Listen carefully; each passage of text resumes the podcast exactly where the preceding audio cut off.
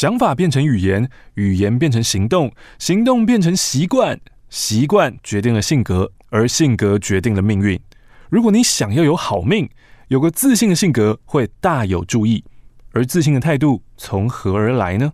当你对你的生活有更高的掌握度，当你拥有好的习惯，你自然就会成为一个更有自信的人。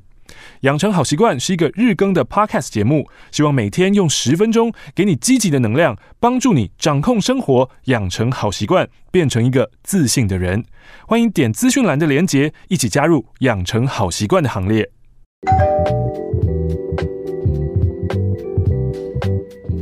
嘿，来。我期待，我期待你今天带来什么歌？我跟你说，我就是看了《天桥上的魔术师》，然后那一个妈妈唱了一首台语歌，她唱第一句，我就会跟着一起唱，然后我就很兴奋，嗯、我就想说，那那隔天我录马克信箱的时候，我就要唱这首歌。所以现在你忘记了？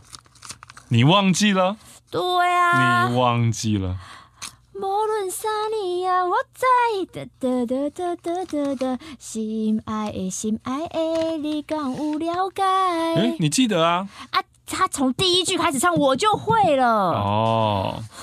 欢迎来到今天的马克信箱，我是马克，我是玛丽。在每个礼拜一、礼拜四的时候呢，我们会在这个频道，然后回复听众的手写信件。那因为呢，上班可以听这个 YouTube 频道会员呢突破了一千人，所以我们礼拜一就会加开一集的十分钟。那么今天呢是我们的正片时间，礼拜四我们会有一个小时在这边陪伴着你。第二，马克玛丽，二零二零年除了疫情大乱之外，我的人生也从原本安逸转变成各种不确定。好像唯有透过书写，才能在一笔一画间让自己平静下来。工作从无聊但薪水稳定的大公司，跳到加班加到爆炸的代理商，我想一定是我逃卡派克啊！在经历一个月疯狂加班二十六个小时，以及新同事的欺负之后，我又离职了，感觉真爽。虽然是无业游民，但没关系，不适合的就急流勇退吧。奉劝各位。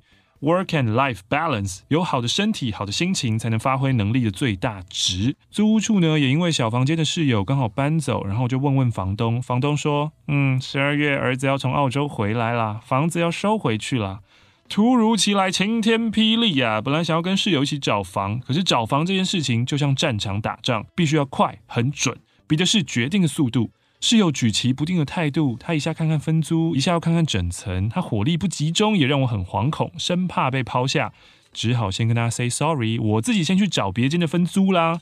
当然，我心里也是有一些罪恶感啊。然而，若是不那么有志一同，还是好聚好散吧。各位北漂游子们辛苦了，台北居大不易，希望有天我们都能有属于自己的避风港。抖内了一百元，来自于台南的 Amy。马克、玛丽，你们好。我这两封信呢，差一个月寄到，但都累积到今天来念出了。好的，他是 M 十八，M 十八，没听过青春点点的十八岁少女。嗯啊，我真的不知道啥是青春点点，嗯，因为我才十八岁。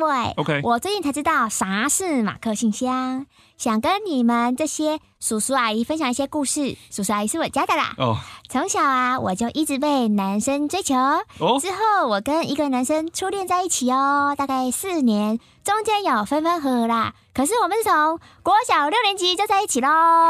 高中又刚好考上同一间学校，可是他是学长。那个时候我国三，学长高一的时候他玩社团，我念书，所以我们分手了，哭哭。上高中又热络了起来耶，然后我们又在一起喽。那个时候分开了半年，完全没有联络，我 super sad，super sad。上高中又在一起后，反而让我们更珍惜彼此。但但现在我高三，他大一，我们早就分手了。我们是高二的时候分手的，可是我们还是很要好哦，反而像家人。我高二跟他分手后就不怎么联络。最近要考学测了，他突然私讯我说要不要遛狗，我很惊讶诶，有一种家人的熟悉感。而且仔细想想，他真的是最了解我的人。你知道有多了解吗？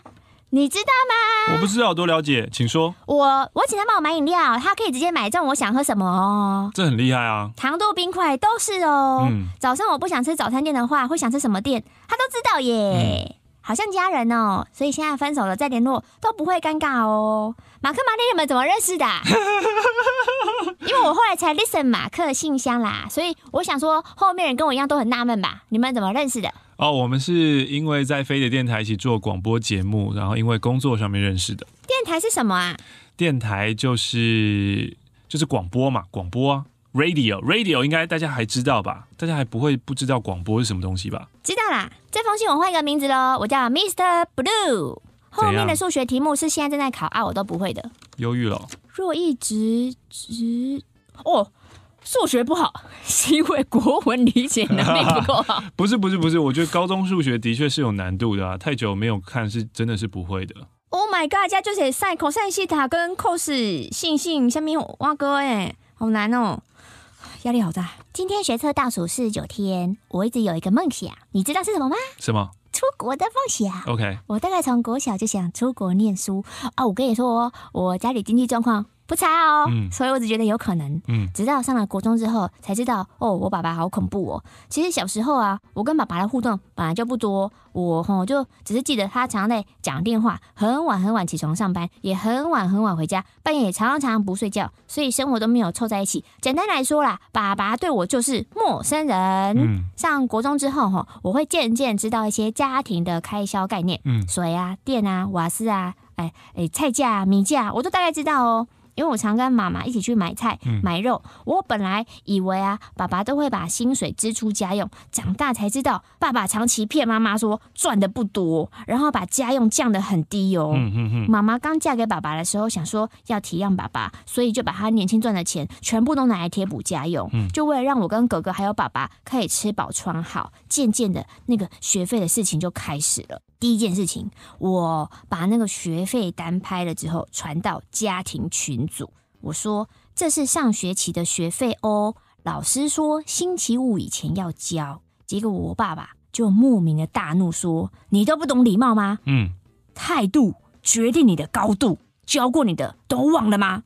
啊，其实我我也蛮傻眼的，我真的不知道这个哪里有问题。啊，第二件事情哦。是我爸爸的朋友在卖一个二手书桌，嗯，我爸爸就问我要不要，因为我没有书桌，我就说哦好啊。结果过没几天，我爸跟我说书桌两千七要给我，先让你欠着。我满头问号哎，我才高一而已耶。哈？你的哈是什么意思？你的哈是不是也觉得我爸跟我要钱很奇怪？嗯嗯，对啊，我才高一耶。第三件事情，我跟你说，我算是一个很省钱的小孩，是我国中跟高中都没有补习，嗯，可是我爸时不时就会连学校的学杂费都会去尾数，比如说五千七百元，我爸就自动只给我五千元。哈，那剩下的你怎么办？哎，你有零用钱是不是？我我我没有写。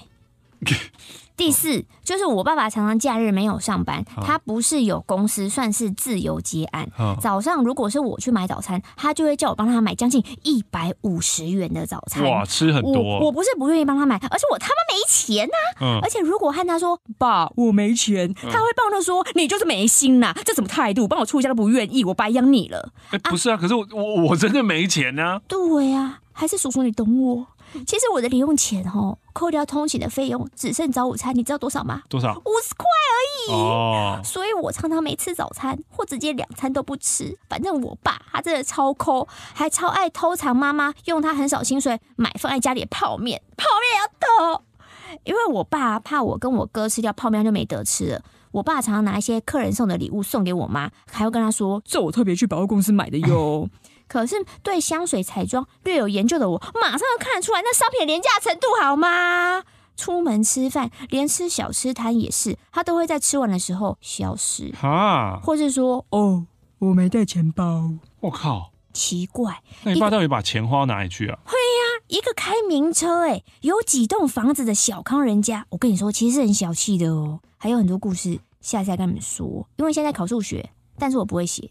所以他写满满一封信给我们。我靠！所以这，所以、欸、你就直接把考卷哇！所以你应该是要在这边解题的。你不解题，你在背面写信给马克信箱。而且你之后在就是检讨的时候，你没有题目，你要怎么办啊？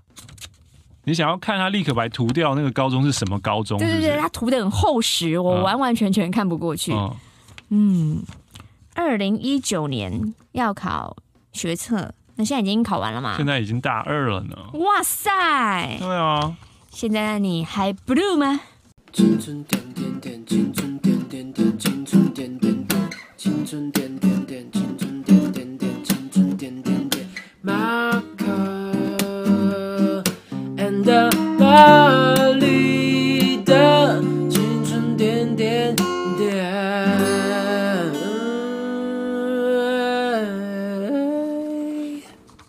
克玛丽，我是 RU。今天要说说我跟我老公结婚两年，做爱次数两只手就够数的故事。十次，这应该算是个烦恼吧？我跟我老公是同一个公司的同事，在前年结婚了。结婚前我们就同居，家中成员还有一只猫。我老公是个没有什么性欲，就是那种看我穿性感睡衣会说：“哎，穿太少会着凉，就加件外套的那种。”相反的，我是那种会看 A 片、会追求情绪的那种。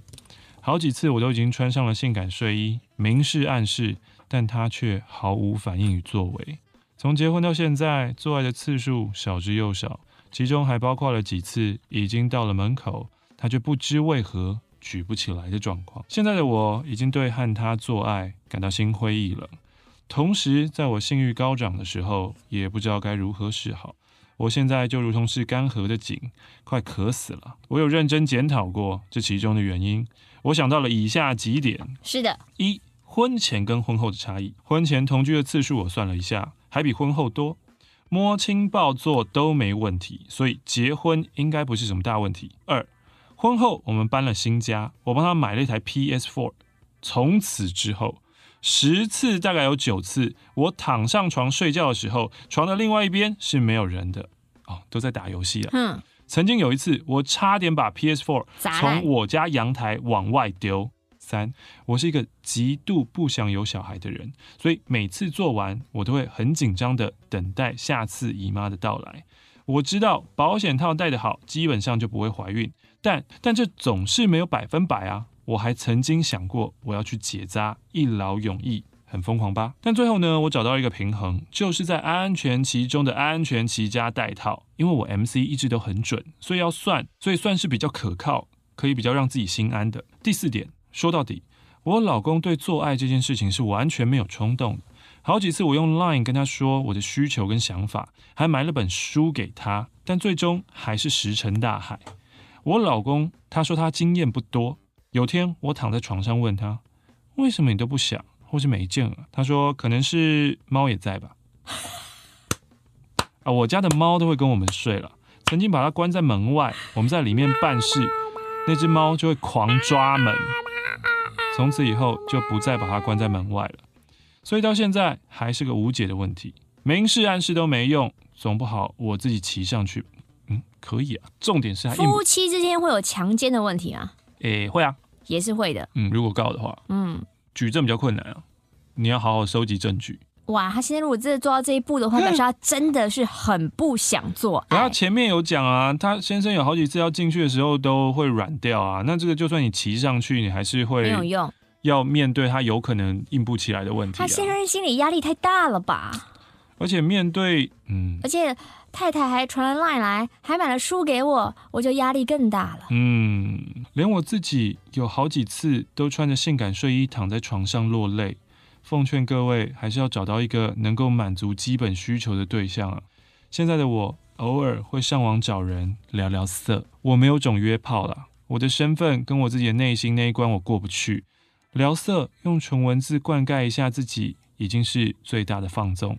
好几次我都想大喊。对我老公说：“放我出去，满足一下基本需求，可以吗？”但我的理智不允许。现在的我有时候会想，以前怎么没有多约点呢？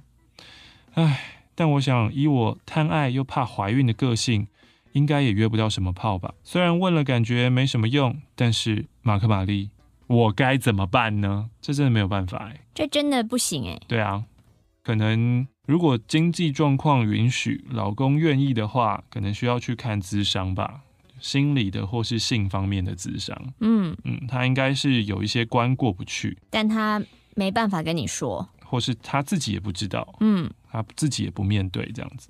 干涸的 ru，干涸的 ru，附上了两百元。这封信来自于阿如，哦，也是如呀。我上大学后的三个月左右，半夜接到妈妈电话说，爸爸在医院，状况很不好。我当下慌张的一直流泪，还要忍住不被室友发现，拿着卫生纸跑到楼梯间一直哭，边打电话问哥哥姐姐该怎么办。我们凌晨到高铁站搭最早的车，还要转火车，最快也要三四个小时。那大概是我人生最煎熬的三四个小时。但一路上也只能一直哭，跟问妈妈现在情况怎么样。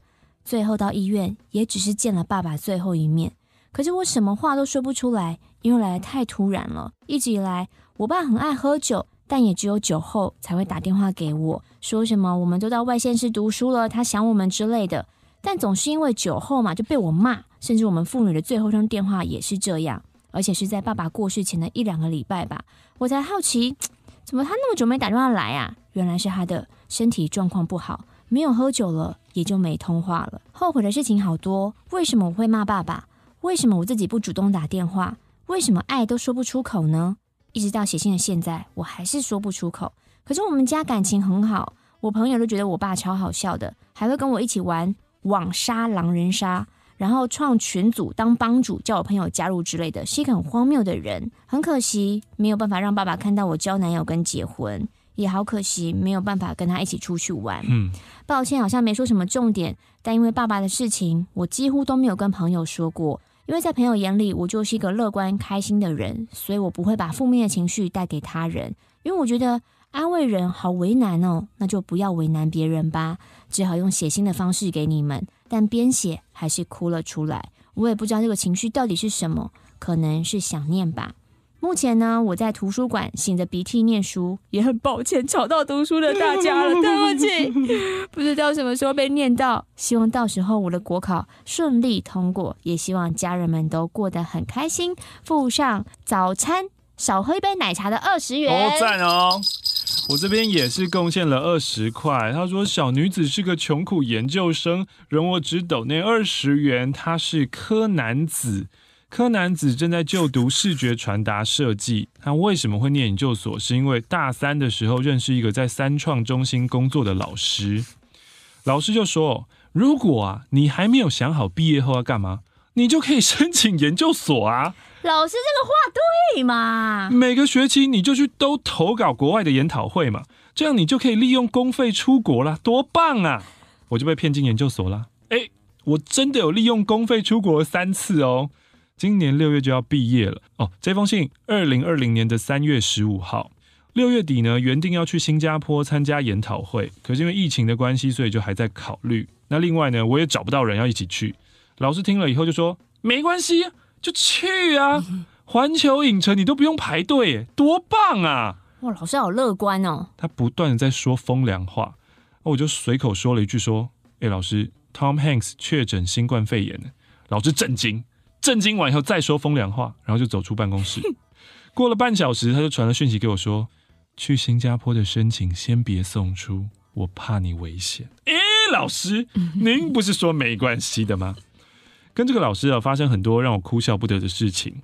之前呢，有提到去日本参加研讨会，我用破烂的日文化解多次危机。有天呢，接到办公室姐姐给的工作，要我翻译一些日文文件，我就说：“诶，我的日文程度不高哦。”可是姐姐很相信我啊，她就给我三份文件，三天完成后再收到三份，再回传后，姐姐说：“嗯，我再找找看有没有要翻的哈。”麦哥来啊啦！哦，这些文件都跟建筑相关，还有延伸到土木工程、法律、保险。哎哎哎哎，我的专业哈，我是平面设计师呢。过几天呢，去办公室，姐姐说：“嗯，老师说你日文 N one，所以找你翻译。”What？什么 N one？我日文 N 四哎，差差超多的吧？那你怎么翻的？不是啊，其实啊，我觉得你只要敢翻，可是那个文法如果错，那个语义是完全不同哎，很有可能翻错，是非常有可能。我有一个朋友，他也是没有去考那些检定，嗯，他也没有学日文哦。他的日文是怎么样做到的？他日文就是从小玩游戏，然后 RPG 游戏，他想要知道剧情是什么，然后就这样一直看，一直看，一直看，然后自己懂了。嗯，他现在做的。就是日文，而且还是口译哦。但是有时候我听他讲，是错的，蛮多是错的，但大家还是继续用它。嗯，那得，嗯嗯，为什么我叫柯南子？是因为我的身高只有一百四十五公分，哇哦，长相只有十二岁的样子，可是我已经二十四岁了耶！我的亲姐、阿姨，甚至系上的女老师都被误认成是我妈，我对不起他们。我要是你亲姐姐，真的会蛮火大，应该出门会一直敲你的头。真的，谢谢你，可爱的柯南子。马克、玛丽，你们好，今天是我三十岁生日。我正在火车上写信给你们，uh huh. 完成我的代办事项，uh huh. 就是一日火车环岛。OK，很酷吧？很酷，很酷，很酷。没什么人会跟我一样吧？呃，有啦，铁道迷啊。三十岁就这样默默来了，天哪，我变成中年大叔了啊！三十跟中年还有一段距离啦。没什么人生大目标，没什么太大愿望，就希望天天过得幸福开心，赚多一点钱。说到环岛，我第一次环岛是在去年二零一九年的九月一号，为期七天六夜，嗯、独自一人骑机车出发。嗯、上次的环岛也是临时兴起，在出发的前一周才决定。那时刚好转换工作，面试上了，距离上班日还有空窗期，想说嗯去吧，自己赋予这个环岛新的意义。哦，对了，因为我是马来西亚人啊，嗯、在这边念完大学留下来工作，而这一次的。环岛是在生日的前两天才有的想法，揭开我三字头的人生，一种茫然的人生。认识马克信箱就是在我上次第一次环岛时，高雄的朋友 S 男介绍的。嗯，S 男是我脸书上多年的好友，那次也是我们第一次见面。我这一次环岛也有告诉他哦，他竟然愿意从高雄上车陪我完成后半段的环岛。嗯，嗯，嗯，S，如果你听到了，你就会知道。我在说你，嗯，昨天已经把 Spotify 上面的集数听完了，接下来开始会用 YouTube 来听。第一次写信，好多话想说，怕会说不完。之后再分享我很夸张的大事，花钱在直播主上面的事情。嗯，我是从很爱台湾，并且已经三分之一的人生都在台湾的史蒂夫，附上马币十元。也曾想过躲进别人温暖的怀中，可是怎么一来就一点意义也没有。嗨，我是欧马克，我要推荐你一个 Podcast 节目《养成好习惯》，每天用十分钟，帮助你养成对人生有巨大帮助的十二个好习惯。这些习惯都是小事，但是做到这些小事，就能为你的人生带来巨大的正向改变。现在就点资讯栏加入养成好习惯的行列吧。马克玛丽好，我是台北的蔡兴。这封信呢是二零二零的七月十七号，我想要分享高中遇到很烂的辅导老师。高一升高二要分类组，全年级都会做性向测验，看看自己适合什么样未来方向。我念的算是升学名校，这些在选组的时候考虑的也就是职业跟功能取向。性向测验呢只是一个参考，而我一直是一个兴趣广泛的人。对未来还没有太多想象，所以觉得借由性向测验应该会得到一些启示吧。结果性向测验的结论出炉后，发现，诶，我的个性还真的落在一个尴尬的位置。在这边我也要讲一下，所谓那个性向测验啊，嗯，那个东西的测方法其实就是，他就问你说，你喜不喜欢这个啊？喜欢程度是多少啊？那个就是由自己的主观判定的嘛。你如果没有个强烈的喜好。或是你不是一个很极致，你知道自己喜欢什么不喜欢什么的人，你做出来当然就是什么都可以啊。尴尴尬尬的。对啊，嗯、所以那个星象测验，你不要把它想成像是什么命理或者什么星座，然后告告诉你说你就是适合这个东西。没有没有没有没有，那个东西就是当下的你，只要你都很极端，全部都选这个我超级喜欢，这个我超级不喜欢，你就会往那个方向去。这种同学也是少数吧？不是啊，这个我觉得测验的问题常常也都很粗糙啊。嗯、他一发下来，我一看到问题就知道说，哦，我填这个，我如果填喜欢的话，他会告诉我喜我喜欢法律。天哪，高中你就这样子？对啊，这个很无聊哎、欸。你在你在回答问题的时候？那不就是那一节课不用上课的一个休息时间吗？对啊，嗯，对啊，何必那么愤怒？我没有愤怒，我没有愤怒，哦、我是觉得就是你做这个有，所以你在台下灭笑，台下就觉得。因为我是抱持的，我真的很认真想要知道会不会就是这个做出来结果怎么样。嗯，就我一开始做，我就发现这些都是我知道的事情啊。我就喜欢传播啊，我喜欢大传，我喜欢沟通啊。无聊。那蔡兴的性向测验呢，就是说，哦，你读一二三四类组都算恰当。我太不知道该怎么办了。我跟另外两个同学约了辅导老师咨询，辅导老师看了我们的性向结果，拿起我的成绩单说，以你的成绩哦，读哪个类别都有很大的问题。What the fuck？我是来咨询生涯规划，辅导老师只送我那句话：我成绩再怎样烂，也有适合做的事吧。现在回想，真的是成绩至上的台湾教育很失败。咨询的当下，我忍不住，我就哭了，因为那个时候我真的很彷徨啊。现在想想，真的觉得当时的自己很可怜。好在后来我成绩有拼上来哦，然后逐渐找到自己适合的领域。希望台湾的老师们能够真正帮助到年轻的学子们。他贡献了二十元。我是樱田妮妮的老公，叫做白眼兽。那之前有一周的马克信箱，一五年十月十七有一个杏仁茶，不晓得大家记不记得？杏仁茶呢，反正他经历重考之后，大一、大二都在准备转学考，然后经历 A 系的实习后又休学，要专心准备要考自己理想的 C 系。我有印象一个要一直考试考来考去的那个人，他这封信呢，其实想要回应杏仁茶。他说花了很多时间，千万不要放弃。他自己呢是经过大二。双二一转学考之后又被双二一的人，哇！大学生玩得很开心哦。嗯，我之后就想说，先去当兵，再回来完成学业好了。亲戚想要说，啊，你是念医学系吗？念那么久，冷嘲热讽。可是其实也不能怪家人呐。你有听过有人这样双双二一的吗？当时真的是我人生低点，可是你就是要坚持住。反正当时的情况就是最糟的谷底嘛，再低能低多少？只能用行动改变别人心中的想法。他身边有个例子，有个师傅放飞很久啊，五十几岁才开始当学徒学贴瓷砖，做到现在七十几了，还是靠这个技能在赚钱养家。嗯、呃，他觉得什么时候开始永远不嫌晚，但如果你不往前跨，就是在原地不进步。就像是恶作剧小王子，寄一次信就用二的倍数救救穷 DJ，嗯、一开始一元嘛，两元呢、啊，四元呢、啊，到第十一次就要一零二四了，破千了，现在。对呀、啊。搞得恶作剧小王子说嘛，那现在现在不好听，信都很无聊，都很类似。开开始然后就怪大家说，是是你们让我不再听的哦，让我不再继续写信来的哦，因为接下来是二零四八，太多了吧？二零四八他一定要等那个高潮，让他舒服了，他才要寄出这个二零四八，真的太多。我觉得恶作剧小皇子，你也可以就是再来一封信，想说，因为我是恶作剧小皇子，嗯、我从开始就退回去啊。对对对，就开始退回去。嗯，从一零二四开始往后退。耶。Oh, yeah. 然后捐一百元救救穷 DJ，感谢你。就恶作剧小皇子其实是连胜文，你瞧不起我家财力？悠游卡董事长连胜文会在他的豪宅做那个弹跳盒子给我们吗？哎，说不定这就是他的兴趣哦，不为人知的兴趣。要做也是叫仆人去做。对，如果啊，连胜文有这种嗜好，然后呢，嗯、你，你会加分。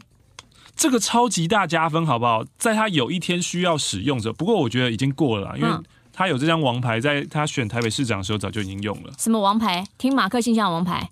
如果他有一个这么酷的事件，这么可以亲民的事件的话，你会站出来帮他一把吗？不是，是他的幕僚，他的竞选团队一定会联络我们，要帮他做业配。我们有这么大影响力吗？不是啊，是要告诉大家他有做出这些东西，然后把我们之前那几集都合起来，哦、然后说你看他其实是一个这么亲民的人，然后他还叫做恶作剧小皇子。对啦，的确啦，他们家就是对台湾是这个功过啊。有些人会说啊，这个不要再继续讲下去。你看找你叶佩是不是一个危机呢？在这边。啊，这是要给你念的。What？听到这声音了没？你说这么厚哦？呜呜！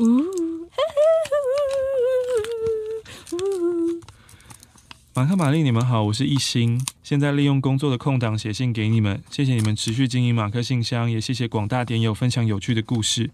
我最喜欢你们替信中角色取名，再透过两位的金口念出，增添不小故事的情趣。马克信箱 YouTube 版上架后，我时不时都会推坑给我周遭的友人。虽然目前还没成功过，但我会继续努力。透过这封信，想要记录武汉肺炎的发生，希望疫情能快快平息，世界和平。斗内四十四元，祝福两位事事顺心。这是二零二零年三月六号来自于台中的一心的来信，谢谢你啊。哎、欸，上个礼拜健康检查，然后我就看了我的肠子，嘿嘿嘿，我肠子很漂亮哎、欸。你说很干净是不是？没有一些杂物。但但，但也是可能因为那个通完之后，就把你的肠子就变得很干净。啊、但你看那个肠的内壁看着有点着迷，就是你会粉粉的，然后皱褶又长得怪怪的，然后说这个地方到底是哪？就看嗯嗯，然后胃耶，然后从那个就是他从。喉咙食道那边下去嘛，然后你可以看到那个什么口啊，那个洞啊，然后穿越那个门到下面，然后嗯嗯，哦，你那一瞬间你全部都醒的，你就看得到？没有啊，后来就是那个医医生在那边跟你讲解你身体报告的时候会放给你看啊。嗯嗯。而且我的营养师，那个营养师，你还有营养师啊？你 LeBron James 吗？你聘请了营养师来照顾你生活，健康检查结束不就是会营养师告诉你你的那个数据，你应该要多吃什么吗？哎呦，做过一次健康检查，又现在揪起来，是不是？没做过啊，真的好怂哦！现在揪起来说，这不是健康检查，就基本上就有的东西吗？高档健康检查才有好吗？普通一般人拼命做什么？拉拉屎就走了，粪粪便拿几根棒棒搅一搅就给你测出来。哎呦，我告诉你。粪便检查都还算是高级的，一般健康检查哪有粪便检查？没有啊。所以你是什么？那你到底有没有管子从你的屁眼捅进去看你的肠子过？没有啊，所以你没有看过你的肠子。我没有大肠镜过。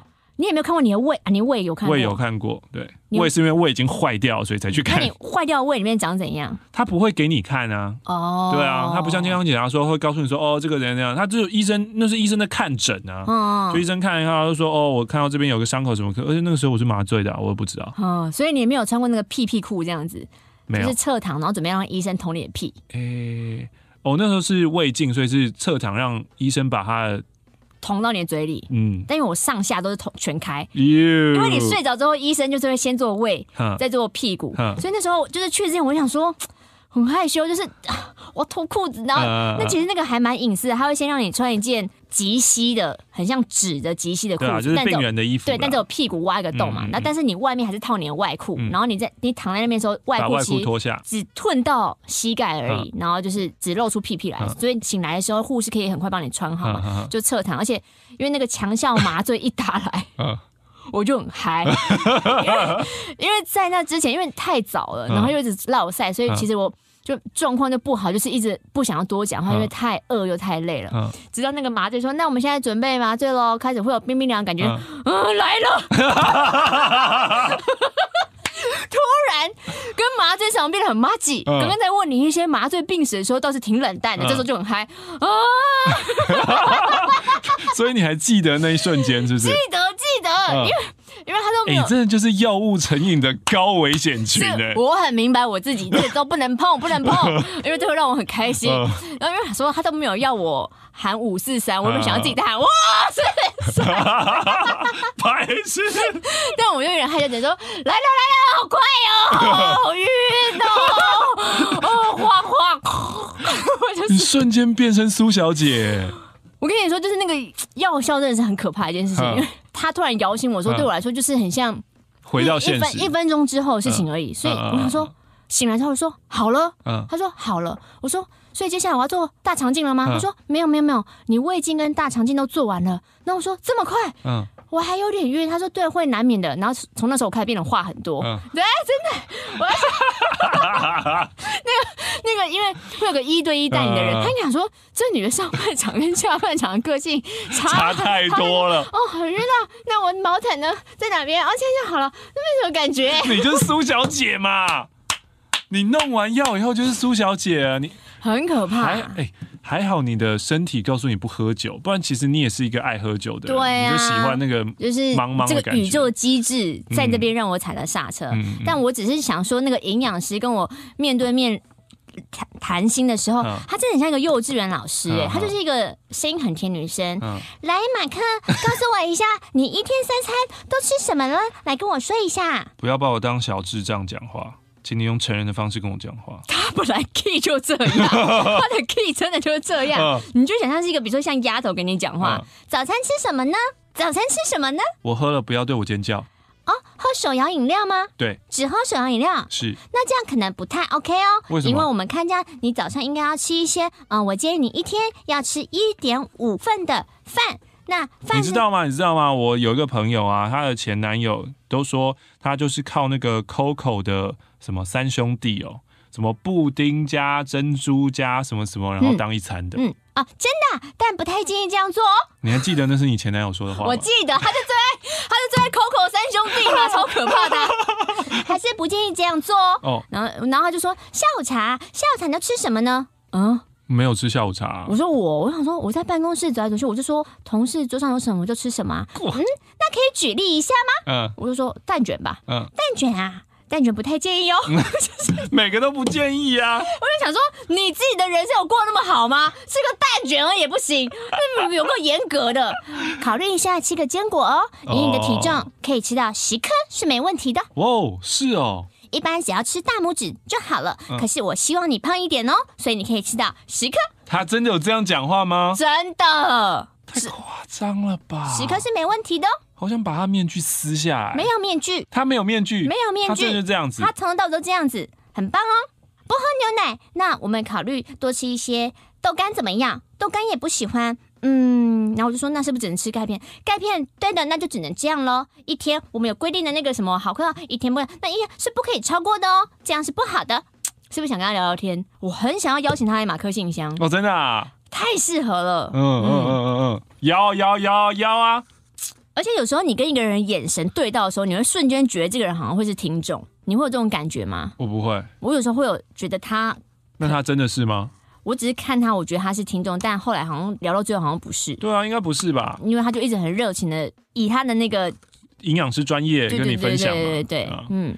不能就是有那种看到人就觉得他是我们听众的感觉啊，因为那就是大头症的前兆。什么大头症？那只是我嗅到同一个味道，而且我中途什么味道？什么味道吗？幽默 humor 的味道。是是血吧？不是我洗洗呗，我洗洗呗。就是你是不是有病？没病啊，没病。我因为看太多次了，所以我还背起来他们对话了。那那那要换没？那要换吗？换人呐、啊？对，要换人吗？要换吗？啊，不用，不用，不用，先帮我弄硬了，弄硬了。而且我中途企图想要让他破功，因、啊、为就又想他真的可以会是这样子吗？啊、因为他会有那个他的营养办公室会有很多食物的模型，他会直接拿来给你看，比如说蔬菜要这么大的分量，然后这种颜色的，然后什么鸡腿，然后有一只很拟真的鸡腿。那有肉棒的模型吗？什么肉棒？你刚你刚刚说很多食物啊，什么肉棒？就是肉棒啊，什么肉棒？什么肉？什么棒？鸡肉棒啊，猪肉棒啊，有鸡腿，鸡腿是肉棒吗？OK，是鸡腿是肉棒吗？鸡腿是 肉棒吗？是是是是。反正我看到鸡腿，我就说哇，这鸡腿好吃哦，白痴啊！他说嗯，看起来很好吃，就是什么东西都没有办法击垮他。哇，他超强，他超厉害，我尊敬他。整个诊所从头到尾最尊敬就是他。嗯。如果你是我们听众，拜托你跟我联系哦。好，嗯，好，嗯，到哪了？我是第一次写信的 S，今年二十岁，我谈过两次恋爱，但都不到三个月，连男生的手都没牵就结束了。嗯嗯嗯。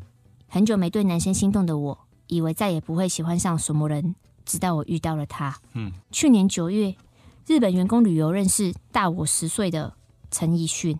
陈奕迅外形十分亮眼。有深邃的五官，结实的身材，简约的穿搭让他更显得成熟稳重。尤其是陈奕迅，他低沉、充满磁性的声音很好听。我观察陈奕迅跟长官的互动，发现他做事认真又可靠，而且他明明是主管，还是谦虚有礼貌。旅途中我们交换了 LINE，聊了三个月，我发现。我喜欢上陈奕迅了。嗯，我喜欢他把我每件小事都放心上，然后还要帮我找解决方法，不会敷衍我。也喜欢他在我看书的窗外像孩子一样对我挥手。这么完美的陈奕迅，却是一位有老婆跟两个小孩的人夫了。他很懂得跟异性保持距离，我也没有想过要介入别人的感情，所以我们没有任何关系，只是我单方面暗恋而已。原来喜欢。可以是一种近乎心痛的感觉。嗯、记得陈奕迅常常跟我说：“那就这么浮夸吧。你条件这么好，一定可以找到很好的男朋友，甚至还会在活动中认真介绍他的同事让我认识。我当时很想跟他大喊说：“我喜欢的人素你，大笨蛋。”最近跟陈奕迅快两个星期没联络了，我也整理好我的感情。谢谢陈奕迅让我看见爱情的样子，也谢谢你们让我用一封信的时间让我放下陈奕迅。希望你们祝我国考顺利，我数 S 附上一百元。那现在人在考国考哈，你卡到去对，乒乒乓乓。想要找笔呀、啊，想要做一些重点这样子，因为这封信实在是太长了，它印了七页满满的 A4。我是意在金城武，去年年底我跟我的朋友四个人一起去日本京都、大阪五天四夜，大家都是第一次出国旅行。京阪五天四夜很赶哎，其实行程的重点。就是泡泡浴、松岛新地、大阪红灯区，这个网络上攻略啊，我们都没有少看过。出发前一晚，我兴奋的睡不着觉，我脑袋模拟啪啪啪啪的过程啊哈！我母胎单身三十好几，我终于有机会可以破处啦，前往另外一个世界进行探索啦。罗宾威廉斯在电影《变人》里面提到，性爱的感觉是有如置身于天堂般的幸福。此刻，我仿佛可以听到妹子在对我呼唤。现在我打开门，你就进来吧。出发前一晚，我忍住没有打手枪。为了这趟旅行，我已经停机一个多礼拜。我要让弹药保持在充足的状态下迎战。毕竟这次国民外交是代表台湾，不能丢自个国家的脸。你停机一个多礼拜，那就是一碰就泄啊！这，嗯嗯。他可能觉得他可以一直站起来，一直站起来。男生真的会想说，还要替自己的国家争光这种事情哦。诶、欸，男生会有这种想法，啊，真的啊！让你们知道我是台湾人。靠腰，你干嘛配动作？大家都看不到。表演给你看啊！哦哦什么？他出社会为了将来。你有唱过这首啊？天桥上魔术是这一首吗？我怎么知道？我又没有看。与朋友四个人的松岛新地之旅啊，不是，就是大阪京都的五天四夜之旅。这四个人当中呢，只有一个人有过性经验，嗯，其他三个人都没有。嗯，前面呢也是有走一些正常的行程啦，我就全部跳过了。嗯，直接来到松岛新地的最后一天，这里的店家呢都会有一到三名的小姐跟一位妈妈桑坐镇，只要经过都会打招呼。いらっしゃい、いらっしゃいませ。网路老司机说过，只要遇到热情跟你打招呼的小姐，刚好又是你的菜，就不要错过，因为过了这个村之后折回来，可能小姐就被点走了。我们决定先逛一圈再决定。嗯，啊，不就是叫你看到就是要选？网路老司机都这样跟你讲，你又不听人家讲话。由于店家分散啊，逛的时候要稍微记一下自己的目标在哪里。 也许呢，是因为快要过年的关系，所以没有全开。不过呢，只要路过，妹子就会跟你挥手，感觉真好。阿妮莎，这个时候，我看到一位露出乳沟的水手服妹子向我招手，瞬间我胸口仿佛中了一箭，我心想就是她了。但又想说还没走完，先记住位置再走下去。看到有些店的小姐是上了年纪的阿桑，心想应该是到了妖怪通吧。妖怪通的小姐通常年纪比较大，体型比较胖，价格上也相对优惠。走到底以后呢，朋友们大概都有底了，就各自解散，寻找心目中的紫霞仙子。另外一个朋友似乎还在考虑，就跟我一起走。我凭着印象去找刚刚的水手服妹子，谁知道刚到店门口就发现有人捷足先登了。What the fuck？哎，你这边用了、啊、老司机跟你讲的，对啊，你这边用了很多惊叹号，但我完全不想表现，因为就是你智障啊！哎，男生敢分开到不同的店，你们不会很紧张吗？嗯，我会很紧张。对啊。我们就只好四处绕绕啊。朋友看到一位胸部很大的妹子，按捺不住就进去了。剩下我一个茫然搜寻，又逛了一圈，我还是迟迟未定。我再次到水手服妹子的店，店里只有阿桑，想必还没结束。这个时候我有点慌了，习惯性的选择障碍让我一时无法决定。我就投个饮料，补充水分，冷静一下。我算了一下他接客的时间哦，如果那个人只有点三十分的话，那、应该就快好了哦。哈哈，皇天不负苦心人，他出现了，亚比。那家店的名字叫做戏月。我战战兢兢的走进店里，我问：“台湾 Nice OK？” 我改口：“台湾 OK？” 对方会意过来。哦，OK OK OK，我点了四十分钟的方案，小姐带我上二楼的房间，房里亮着粉红色的灯光，散发淫靡的气息。我看到角落有个应该是让客人放篮子的东西，呃，应该是让呕吐袋吧。应该是让客人放物品的篮子，因为暖气有点热，我就问说可不可以放东西啊？我想要脱外套啊。放下包包外套后，小姐示意要先付钱。小姐拿了钱下楼，网络说法是会跟妈妈想猜账。上来后呢，小姐就递上了饼干、饮料。我紧张到连易开罐的拉环都打不开，终于打开后喝了一口。她再次示意我吃饼干，我就用破日文回答说不用了。她只好示意我脱衣服，最后脱到剩一件内裤。我看她已经全身脱光，并裹着浴巾。我比手画脚问说：“要脱内裤吗？”回想起来根本是废话。他递给我遮下身的浴巾，领着我到淋浴间。他先脱掉浴巾，全身上下一览无遗。此时我的弹药已经完全上膛，随时可以击发。本来以为呢，对方会帮我洗澡，但只是搓揉一下我的棒棒。我问能不能摸欧拜，他说可以。我就轻抚的欧拜，cup 大概是 B 到 C 之间吧，大小刚好能够一手掌握，肌肤相当柔软滑顺。我的脑袋搜寻着皮肤很好要怎么说，但是大脑已经被精虫填满，没有办法处理更多的资讯，只能不断的称赞她漂亮、漂亮、漂亮。Kili，妹子叫做 Mai，二十二岁。回到房间，我躺在床上，她先吮我的乳头，原本以为会有酥麻的感觉，但可能是我的乳头不太敏感，我没什么感觉。